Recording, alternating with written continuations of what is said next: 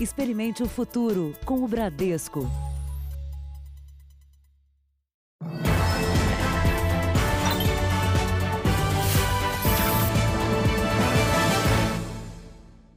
Boa noite. Boa noite. A polícia identificou o homem que agrediu uma mulher que andava na calçada em Diadema, na Grande São Paulo. O suspeito apresentou problemas mentais e está internado num hospital psiquiátrico. A imagem impressiona. Na calçada do condomínio em Diadema, na Grande São Paulo, a mulher leva um soco e cai. O homem que ela não conhecia continua caminhando e vai embora.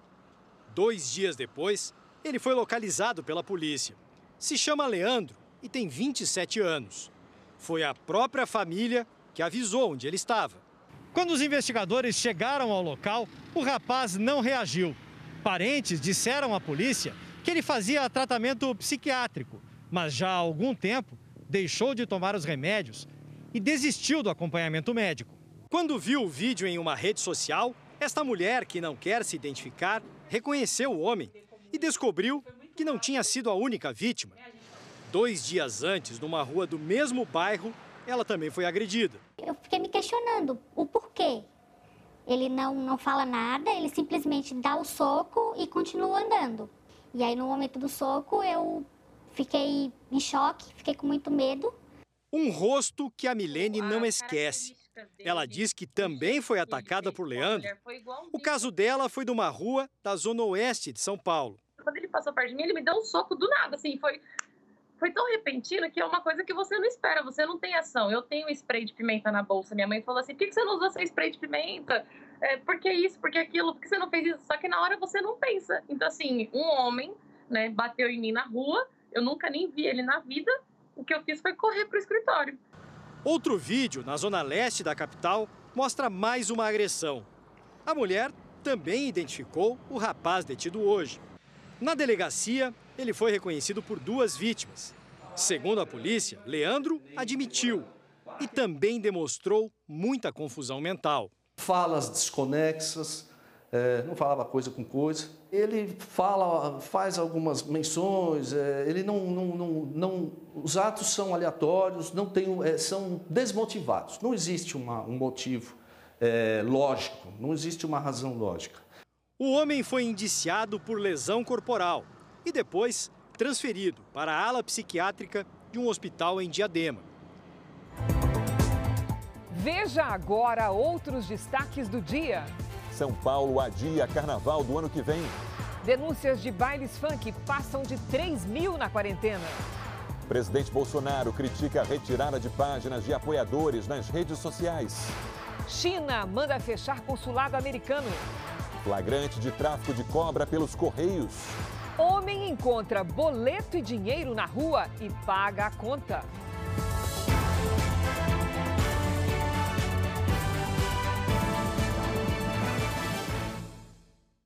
Oferecimento Empréstimo Bradesco. Escolha o melhor para seu futuro hoje.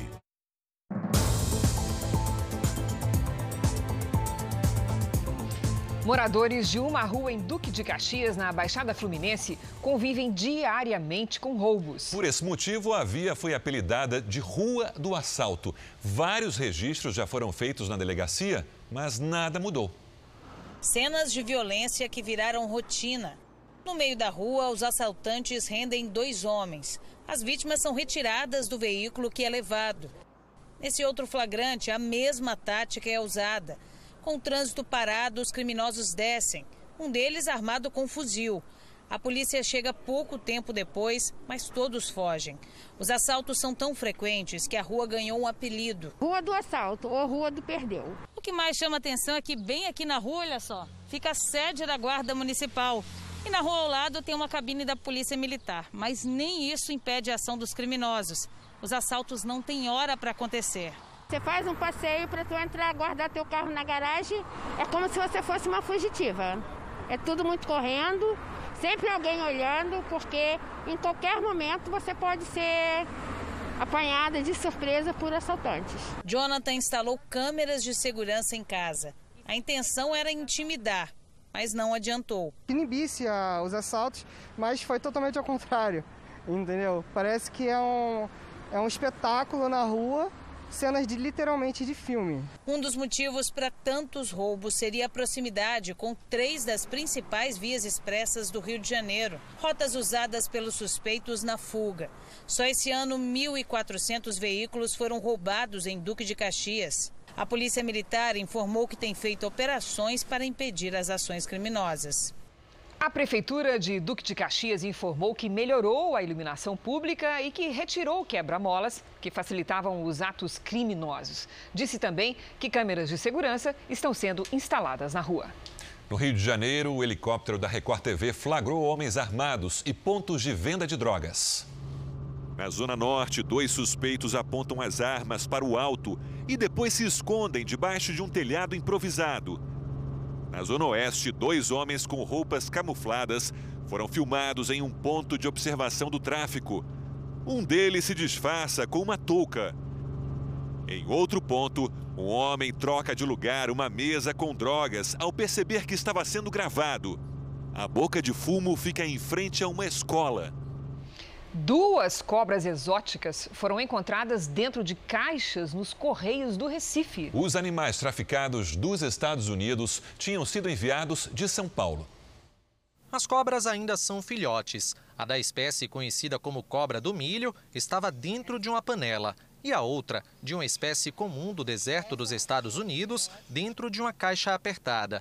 Os animais que estavam sendo traficados foram identificados pelo equipamento de raio-x dos Correios. As duas cobras foram enviadas de São Paulo por pessoas diferentes. Uma iria para Garanhuns, no agreste pernambucano, e a outra para a cidade de Paulista, aqui na região metropolitana do Recife. Os nomes de quem enviou e das duas mulheres que iriam receber os animais não foram divulgados. Todos devem responder por crime ambiental, com penas que variam de três meses a um ano de prisão e multa. Imagine transportar um animal em, é, é, fechado, num ambiente tão restrito, é, sem ar puro, sem acesso à alimentação, sem acesso às condições adequadas, sendo sacolejadas dentro de caminhões. Isso sim caracteriza maus tratos. Os filhotes estavam há 21 dias sem alimentação. Agora vão ser tratados. Qual é o destino delas?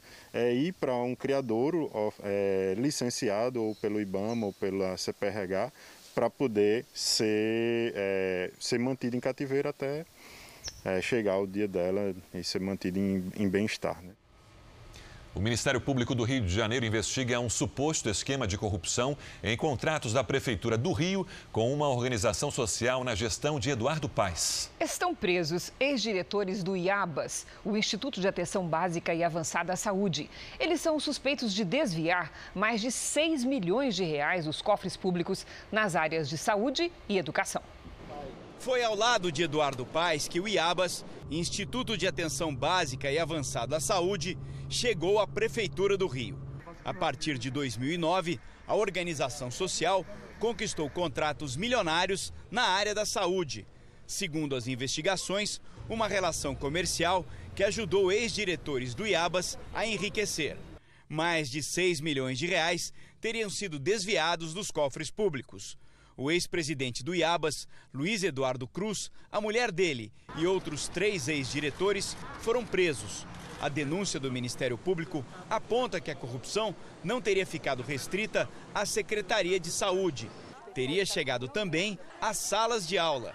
O IABAS foi contratado em 2011 para fornecer kits de higiene à rede municipal. Recebeu quase 2 milhões e meio de reais e apresentou as contas. Uma pasta de dente custou R$ 8,25. Nos mercados, a mesma unidade era vendida a menos de um real. Na maioria das vezes, quando nós nos deparamos com essas organizações sociais, que certamente constituem um subterfúgio usado para o desvio do dinheiro, é, as organizações sociais elas deveriam prestar os serviços públicos com valores que fossem compatíveis e no fundo nós vemos muito superfaturamento. Os investigadores descrevem como pífia a fiscalização da prefeitura na época.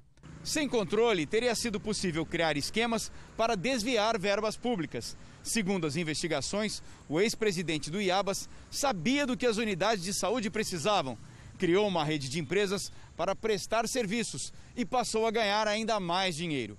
cuidava desde o jardim do posto de saúde até os exames de laboratório. Os exames eram feitos por um único laboratório, do qual Luiz Eduardo Cruz era sócio. Um contrato de quase 15 milhões de reais. Pelo menos 1 milhão e 600 mil reais, segundo a denúncia, teriam sido desviados pelo Iabas só nesse contrato. Não adianta trocar atores se nós não, haver, não, não houver um sistema de controle interno muito muito eficiente para que evite que determinadas empresas, agentes públicos, empresários, formem uma quadrilha para se locupletar da coisa pública dentro da área da saúde e prejudicar milhares de pessoas que necessitam da prestação de serviço público de saúde.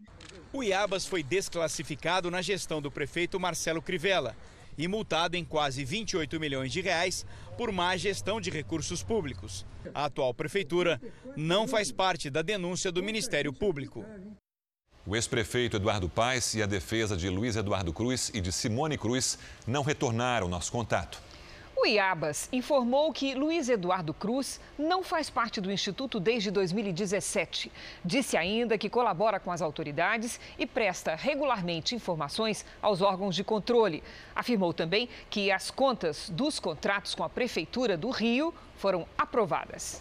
Vamos agora aos números de hoje da pandemia de coronavírus no Brasil. Segundo o Ministério da Saúde, o país tem 2.343.366 casos de Covid-19, com 85.238 mortos. Foram 1.156 registros nas últimas 24 horas.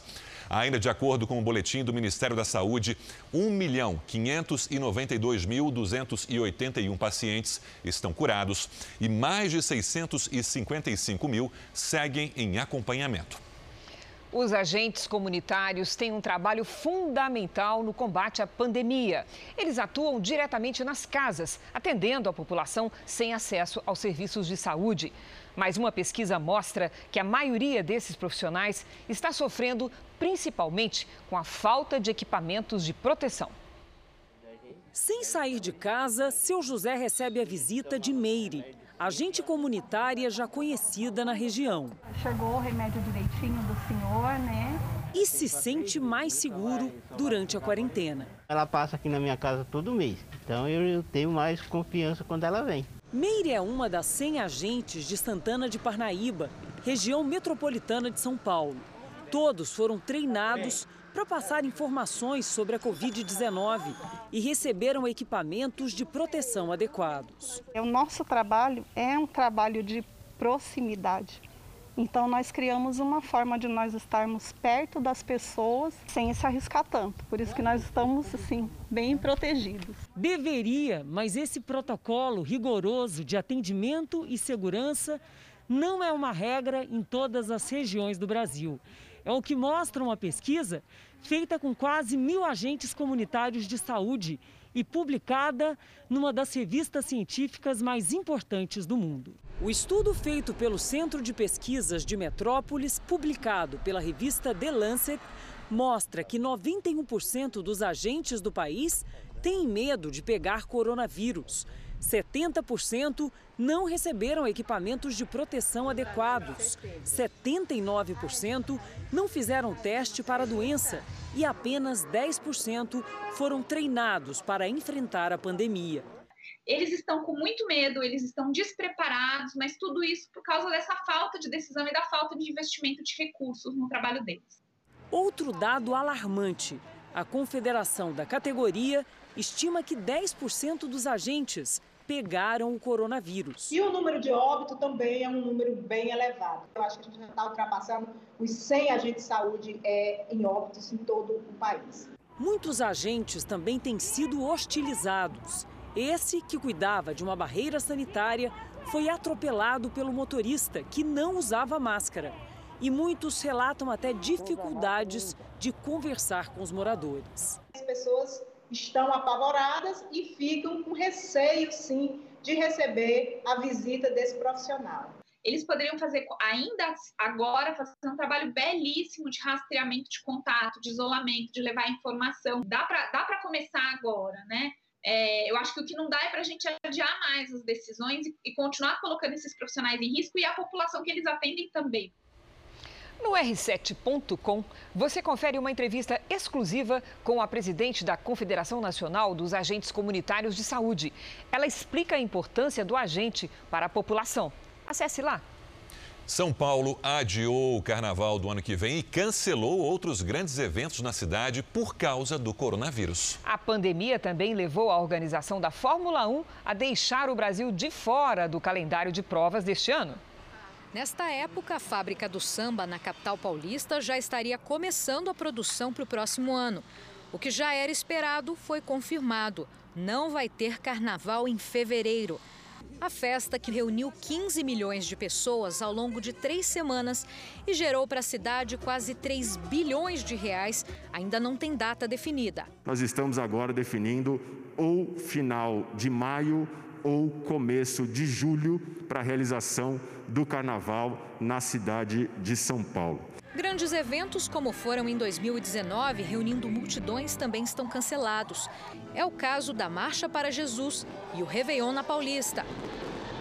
A prefeitura também não vai fazer a reforma da pista de Interlagos, já que o Grande Prêmio de Fórmula 1 está fora do calendário das provas. E já determinei o cancelamento da licitação que estava em andamento, no valor de 48 milhões de reais, para a reforma da pista. São Paulo tinha expectativa de reabrir cinemas, salas de teatro e concerto, mas vai ter que esperar. A capital, nas últimas oito semanas, teve queda no número de mortos pelo coronavírus, mas a vigilância sanitária acha que ainda não é boa hora. Para a reabertura das atividades culturais, as vagas de UTI precisam ficar abaixo dos 60% na cidade. As salas estão fechadas, mas o setor já enviou as medidas de higiene e proteção para receber o público assim que for permitido. No R7.com você confere informações sobre outros eventos adiados em São Paulo. Depois de quatro meses de portas fechadas, Salvador reabriu o comércio nesta sexta-feira. As novas regras não inibiram os consumidores que foram às compras e lotaram as lojas. No centro de Salvador, o movimento foi grande durante todo o dia. Nas portas dos shoppings, o consumidor chegou antes mesmo da abertura e enfrentou fila, nem sempre respeitando o distanciamento. Vamos lá por aí para mostrar que está vivo, né? Afinal de contas, o shopping fechado esse tempo todo. Salvador entrou na chamada fase 1 da retomada da economia, que autoriza a abertura de shoppings, lojas de rua e templos religiosos.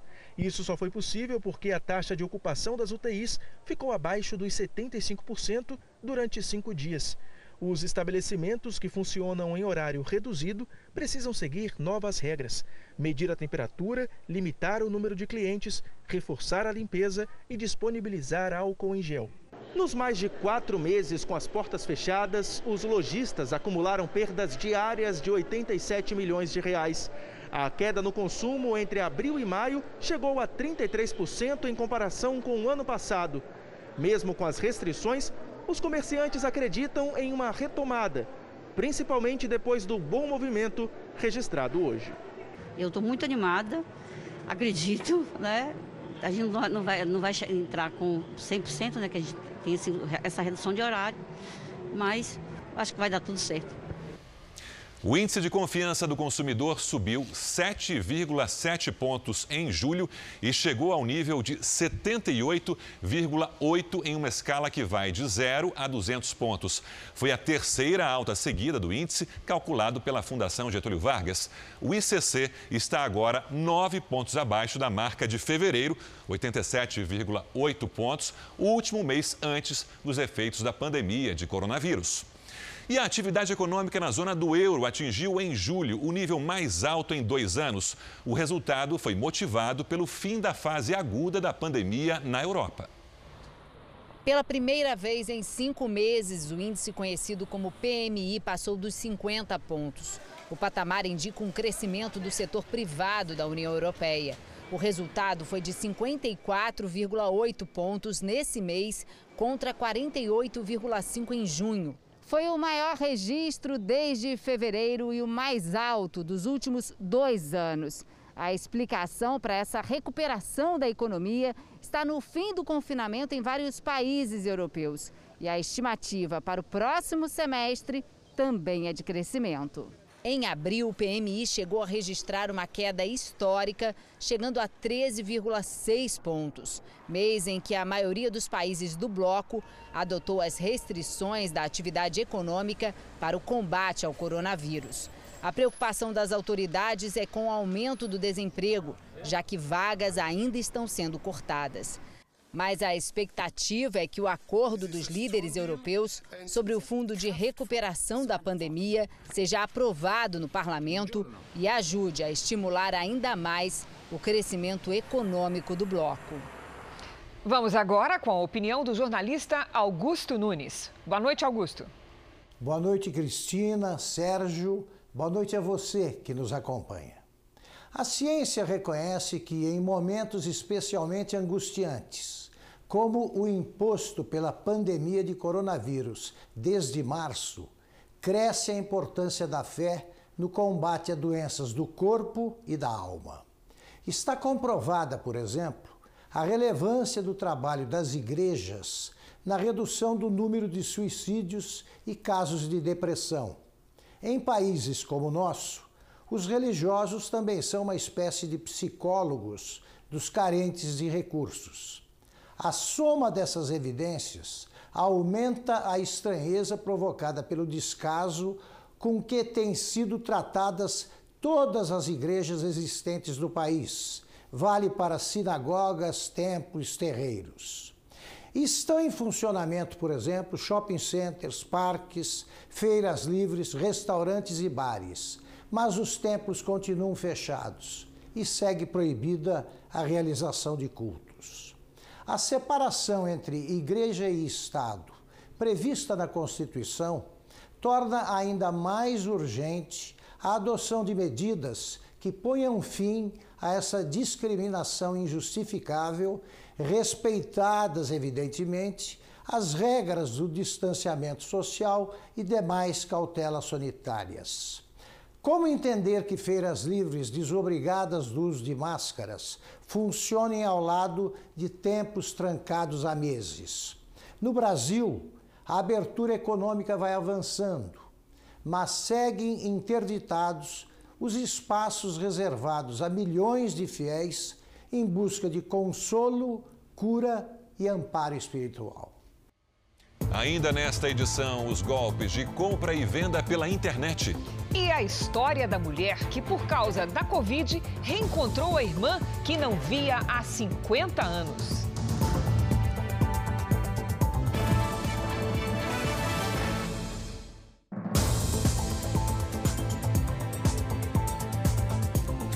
Facebook e o Twitter bloquearam as contas de investigados por fake news. Entre elas estão apoiadores do presidente Jair Bolsonaro, que não gostou da ordem expedida pelo ministro do STF, Alexandre de Moraes. Hoje, Bolsonaro seguiu a rotina de reuniões à distância por causa da Covid-19. Por videoconferência, Bolsonaro participou da comemoração dos 92 anos da Polícia Rodoviária Federal. No discurso, o presidente comentou que gostaria de estar presente, mas não pôde devido ao tratamento da Covid-19 e elogiou o trabalho feito pela PRF. Apreensões de drogas, apreensão de armamento e socorro e proteção na pista às pessoas que se locomovem pelo nosso Brasil. Por muitas vezes, a primeira mão amiga que chega no momento difícil na pista é do nosso policial rodoviário federal. O ministro da Justiça e Segurança Pública, André Mendonça, aproveitou para falar de realizações recentes da Polícia Rodoviária Federal. E nos últimos dois meses, vários recordes de apreensões já foram alcançados pela instituição. São 92 anos, mas se abre na gestão de Vossa Excelência uma perspectiva de consolidação e de garantia da lei, da ordem, da segurança a todo o país. Nesta sexta-feira foi divulgada a decisão do ministro Alexandre de Moraes do Supremo, que determinou a suspensão de 16 contas do Twitter e 10 perfis do Facebook de aliados do presidente Jair Bolsonaro. A suspensão das contas faz parte da investigação das fake news e apura principalmente ataques a ministros do STF. Entre as contas bloqueadas estão a de Roberto Jefferson, ex-deputado e presidente nacional do PTB, Luciano Hang, empresário, e o blogueiro Alan dos Santos. Assessores próximos a Jair Bolsonaro classificaram como absurda a decisão do ministro Alexandre de Moraes, que determinou que redes sociais retirassem do ar páginas oficiais de políticos e empresários bolsonaristas. O próprio presidente, nos bastidores, deixou claro a insatisfação com a decisão. Em uma mensagem publicada agora há pouco numa rede social, o secretário executivo do Ministério das Comunicações, Fábio Weingarten, afirma que a decisão de derrubar as contas de apoiadores do presidente Jair Bolsonaro é sem precedentes na rede mundial e contraditória porque a investigação não está concluída e afirma que o país está sob censura. O Instituto Paraná Pesquisas divulgou hoje um levantamento que mostra Jair Bolsonaro como favorito nas próximas eleições presidenciais. Em um dos cenários, Bolsonaro aparece com 29%, Sérgio Moro tem 17,1% e Fernando Haddad 13,4%. Depois vem Ciro Gomes, Luciano Huck, João Dória, João Amoedo, Guilherme Boulos e Wilson Witzel. 4,9% não souberam responder e 10% disseram que não votariam em nenhum desses candidatos. No cenário sem Sérgio Moro, a situação é a seguinte: Bolsonaro tem 30,7%, Fernando Haddad 14,5% e Ciro Gomes 10,7%. A seguir aparecem Luciano Huck, o ex-ministro da Saúde Luiz Henrique Mandetta, João Dória, João Amoedo, Flávio Dino e Wilson Witzel. 6,1% não souberam responder e 12,8% disseram que não votariam em nenhum deles. O presidente Bolsonaro venceria todos os adversários no segundo turno. O Instituto Paraná Pesquisas ouviu 2.030 eleitores brasileiros em 188 municípios de todos os estados e do Distrito Federal, entre os dias 18 e 21 de julho. A margem de erro é de dois pontos percentuais e o grau de confiança de 95%. O presidente do Banco do Brasil, Rubem de Freitas Novaes, renunciou hoje ao cargo. O pedido foi entregue ao ministro da Economia, Paulo Guedes, e ao presidente Jair Bolsonaro. Rubem Novaes estava na presidência do banco desde o início do governo e justificou o pedido de exoneração por entender que o banco precisa de renovação. Ele fica no cargo até agosto. A China determinou o fechamento do consulado dos Estados Unidos na cidade de Chengdu. A ordem é uma retaliação à determinação dos americanos para que os chineses desativassem o consulado que mantinham em Houston, no Texas. O Ministério das Relações Exteriores da China justificou a decisão ao dizer que o governo americano violou o direito internacional e prejudicou gravemente a relação entre os dois países ao ordenar a desativação do consulado de Houston. Os americanos explicam que fizeram isso para proteger a propriedade intelectual e informações privadas no país. A China não deu prazo para o fechamento do consulado americano. E as tensões entre Estados Unidos e Irã tiveram mais um episódio quando dois caças americanos abordaram um avião comercial iraniano. O incidente teria deixado pelo menos 12 feridos. Um vídeo divulgado pela agência de notícias iraniana mostra um dos jatos gravado pela janela do avião. Vários passageiros teriam ficado feridos quando o piloto mudou de altitude. Segundo a versão oficial, para evitar uma colisão. O avião chegou ao destino, a cidade de Beirute, no Líbano, e depois voltou ao Irã. Os Estados Unidos disseram que realizavam uma inspeção visual padrão e que os caças estavam a uma distância segura. O Irã classificou a explicação como injustificada e pouco convincente e prometeu tomar as medidas necessárias legais e políticas. O incidente aumenta as tensões entre os dois países. Em janeiro, o exército americano matou o general Qasem Soleimani, um dos homens mais poderosos do Irã, em um ataque aéreo em Bagdá. Pouco depois, mísseis supostamente lançados pelos iranianos atingiram bases com soldados americanos no Iraque. Veja a seguir: os bailes funk não param nem na quarentena. Já são mais de 3 mil denúncias em São Paulo. E também, homem acha dinheiro com boleto para pagar. O que ele fez com isso garantiu uma nova amizade.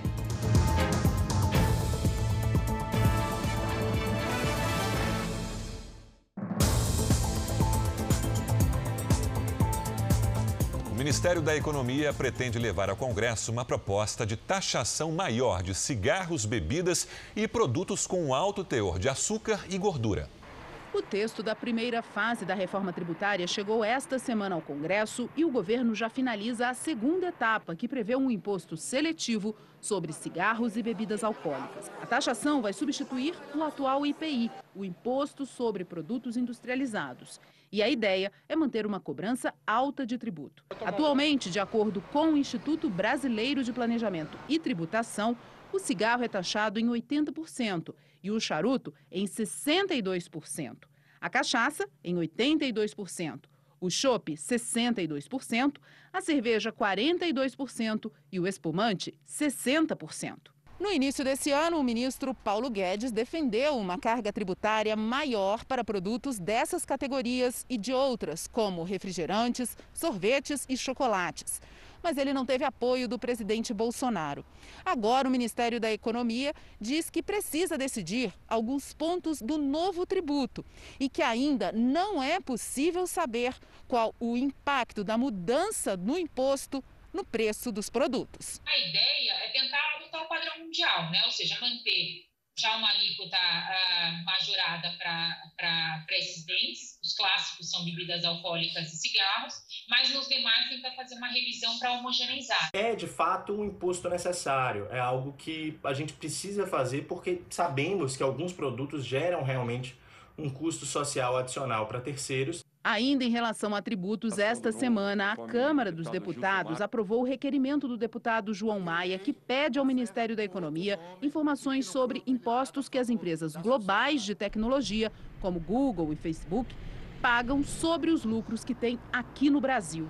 O parlamentar é autor do projeto de lei que cria a CID Digital, taxa que poderá ser cobrada das grandes empresas de tecnologia aqui no país. Enquanto as empresas médias de outros setores pagam 23,2% de imposto no mundo, as, as grandes empresas de informática, de tecnologia, as grandes empresas digitais, pagam 9,5%. Essa é a questão, é pagar aquilo aqui, o que se arrecada, o que se fatura aqui.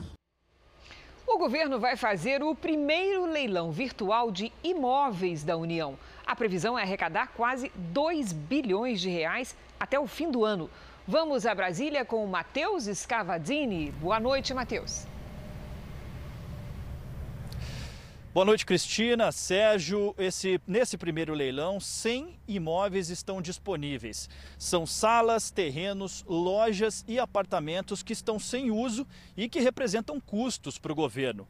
Um levantamento apontou outros 3.800 imóveis que podem ser vendidos e a arrecadação pode chegar a 30 bilhões nos próximos três anos. O leilão vai ser feito de forma virtual e, com isso, a ideia é trazer mais agilidade e transparência nessas negociações.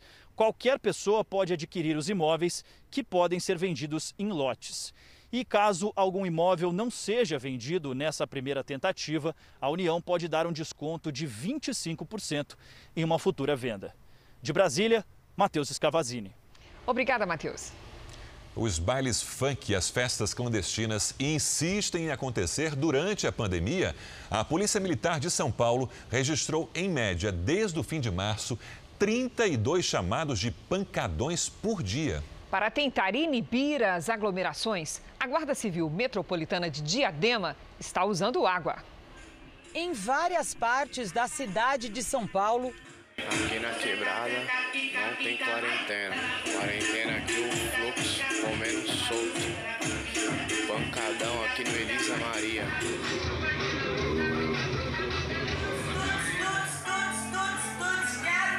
E também em cidades da região metropolitana. Em qualquer dia da semana.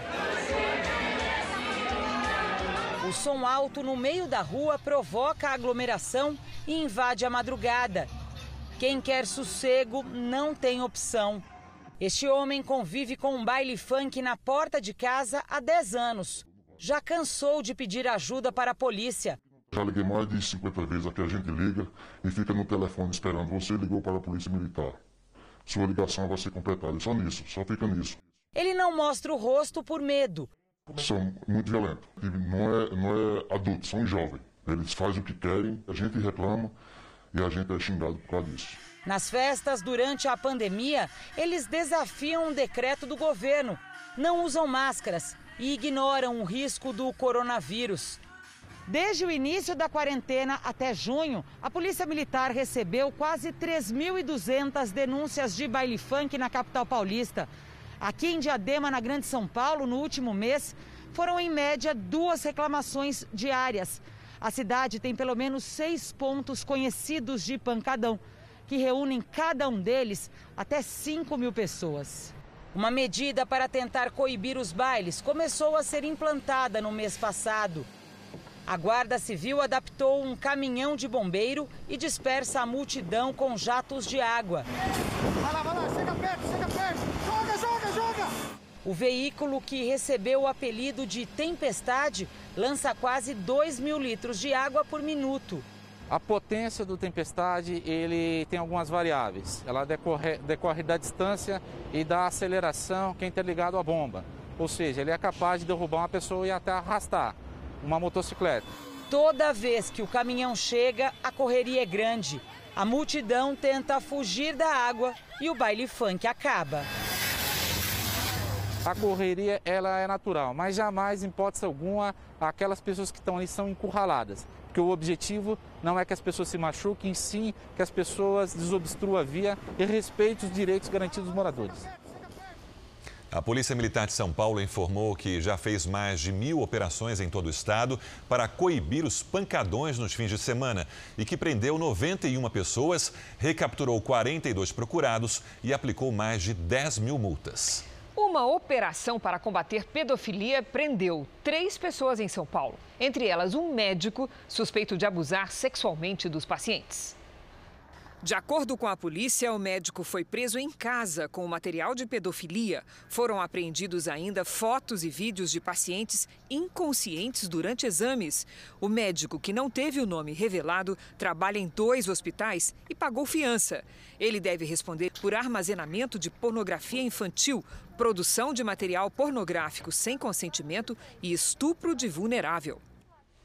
Muita gente tem negociado produtos e serviços pela internet durante a pandemia, mas o grande volume de compra e venda atraiu também a atenção dos golpistas. O nosso QR Code já está aqui na tela. Aponte a câmera do celular e confira os cuidados que você deve ter ao anunciar um produto ou serviço pela internet.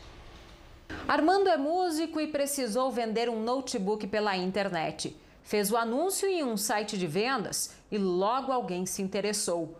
O possível comprador pediu o e-mail dele e solicitou dados pessoais. Mandei, não tem problema nenhum, já tinha vendido algumas outras coisas também. Armando fechou o negócio. O comprador mandou buscar o computador. Eu liguei para ele no WhatsApp, aí ele não me ligou, não, não atendeu, mas ele respondeu com mensagem. Falei, então, mas você vai fazer o, o depósito? Ele falou, vou fazer agora. Quando ele falou, vou fazer agora, sumiu a foto dele, né? Suposta foto e ele me bloqueou no, no WhatsApp.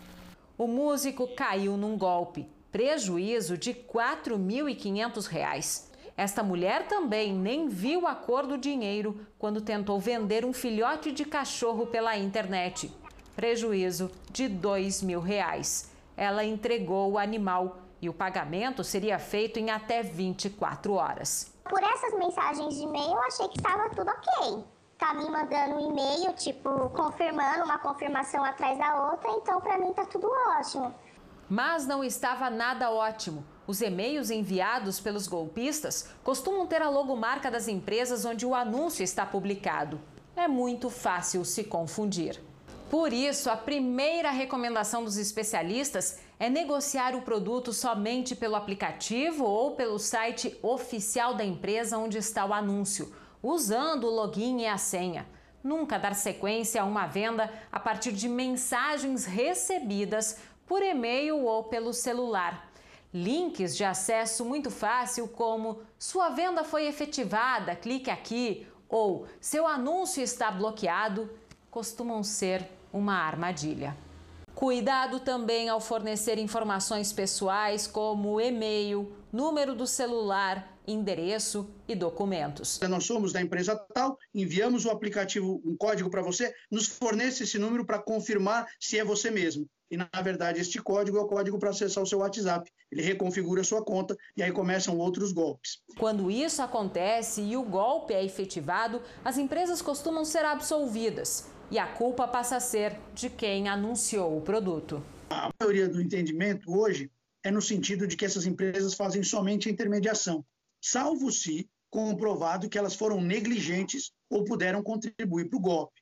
Por exemplo, se houve vazamento indevido de dados, uma doença do coração causada pelo estresse é um mal silencioso que cresceu nesse período e pode matar. Ela é provocada por emoções, não tem cura nem tratamento. Mas a boa notícia é que é passageira. Tristeza, preocupação, estresse. A pandemia de coronavírus pode colocar em risco a vida mesmo de quem não está contaminado. É por causa da chamada Síndrome do Coração Partido este cardiologista recebe queixas no consultório. Eu, como cardiologista, atendo muitos idosos também. E essa queixa é universal é: doutor, não aguento mais ficar preso. É, doutor, eu não, eu tô triste, eu não faço mais nada, eu não vejo a minha família. O nome oficial é Síndrome de Takotsubo, em referência à armadilha utilizada no Japão para capturar polvos. Quem sofre da doença fica com o coração partido mesmo. O nome da síndrome do coração partido se derivou justamente por ser uma perda afetiva muito grande, é, o início do reconhecimento dessa síndrome. Né? Da perda de um grande amor, há de um animal de estimação. A doença simula um infarto, mas não é. É uma descarga de adrenalina do nosso próprio corpo que ataca o coração. Num estudo feito na Cleveland Clinic, nos Estados Unidos, a doença foi diagnosticada em quase 8% dos pacientes que chegaram ao pronto-socorro com dores no peito em março e abril deste ano. Tudo indica que por causa do estresse causado pela pandemia.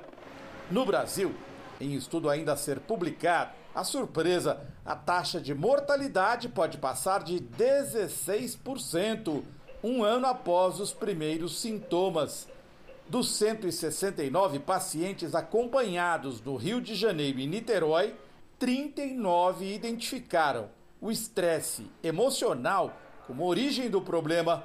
A síndrome também pode afetar quem recebe de surpresa uma boa notícia. Nos Estados Unidos, ao menos um caso foi ligado a um paciente que ganhou num cassino. Tem que pensar nisso na hora que for comemorar, tem que falar, deixa eu comemorar com calma, porque se eu me exaltar muito aqui, eu posso ter problema. Na pandemia, a dica dos médicos é cuidar do emocional. Veja agora os destaques do próximo Domingo Espetacular. Exclusivo: os bastidores do combate à pedofilia no Brasil. Pela primeira vez, uma equipe de TV entra na sala de comando que investiga crimes cibernéticos e mostra como é a caçada aos criminosos. O caso Naja. O amigo do jovem picado pela cobra é preso. E uma entrevista exclusiva com a servidora afastada do IBAMA, Adriana Mascarenhas, que confirma que concedia licenças de maneira irregular e conta como fazia isso para estudantes de veterinária. Eu soube por algumas fontes que eu era acusada, só que ainda não tinha aparecido meu nome na lista. Próximo domingo espetacular, por onde anda esse homem que todo mundo estava procurando e nós encontramos? Nerso da Capitinga! Por onde você anda, Nerso? Eu ando um pouquinho mesmo, né? Não gosto de ficar andando muito, não, que cansa. e tem um desafio especial. Eu fui à feira, gente, e na hora da xepa com uma missão. Mostrar se é possível ou não transformar em um prato saboroso alimentos que iriam para lixo. Isso aqui é a folha de beterraba.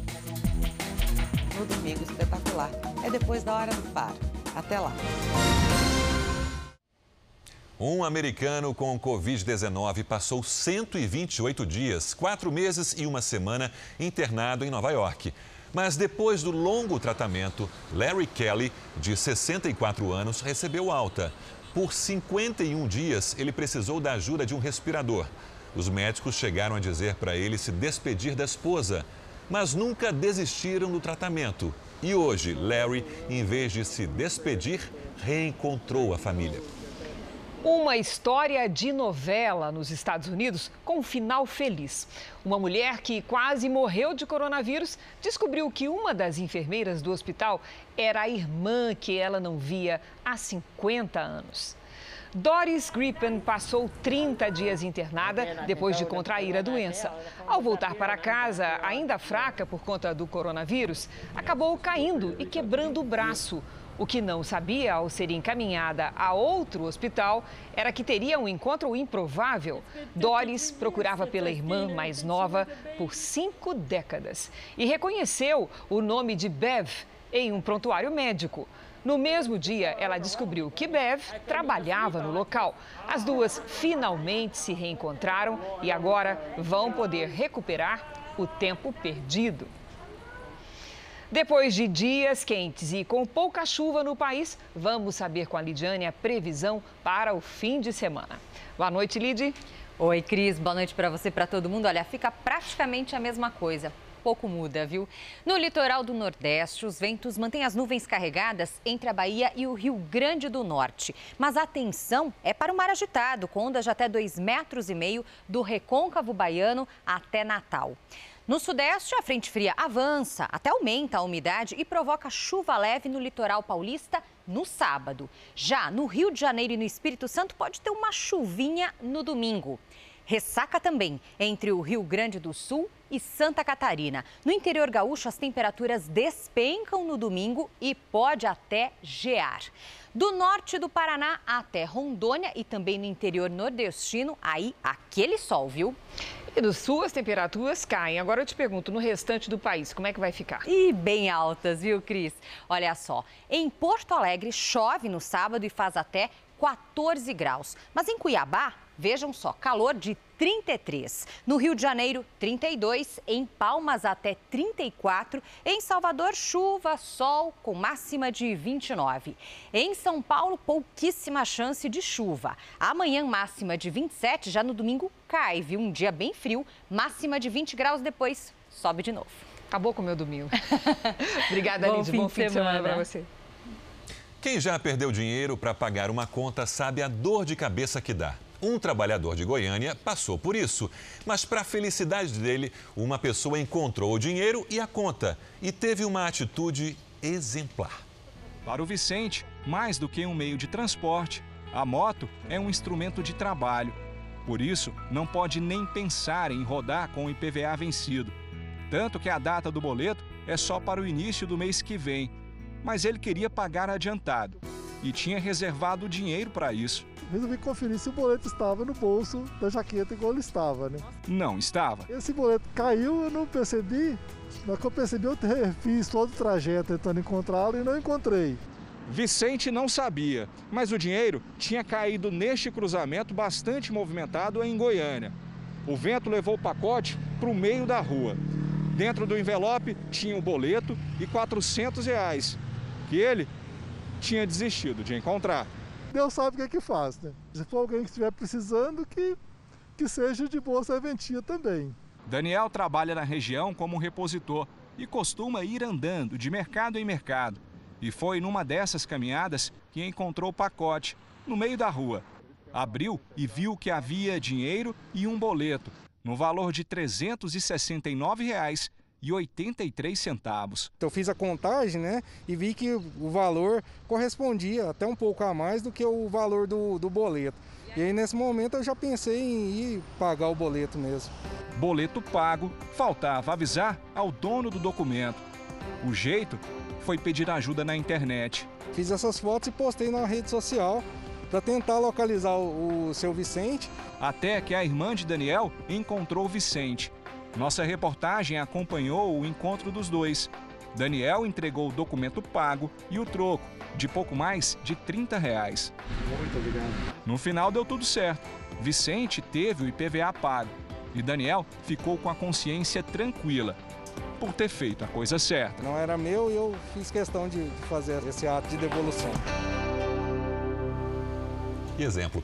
O Jornal da Record termina aqui. A edição de hoje na íntegra e também a nossa versão em podcast estão no Play Plus e em todas as nossas plataformas digitais. E à meia-noite e meia tem mais Jornal da Record. Fique agora com a novela Apocalipse. Uma boa noite e ótimo fim de semana. Bom descanso, Cris. Boa noite e até amanhã.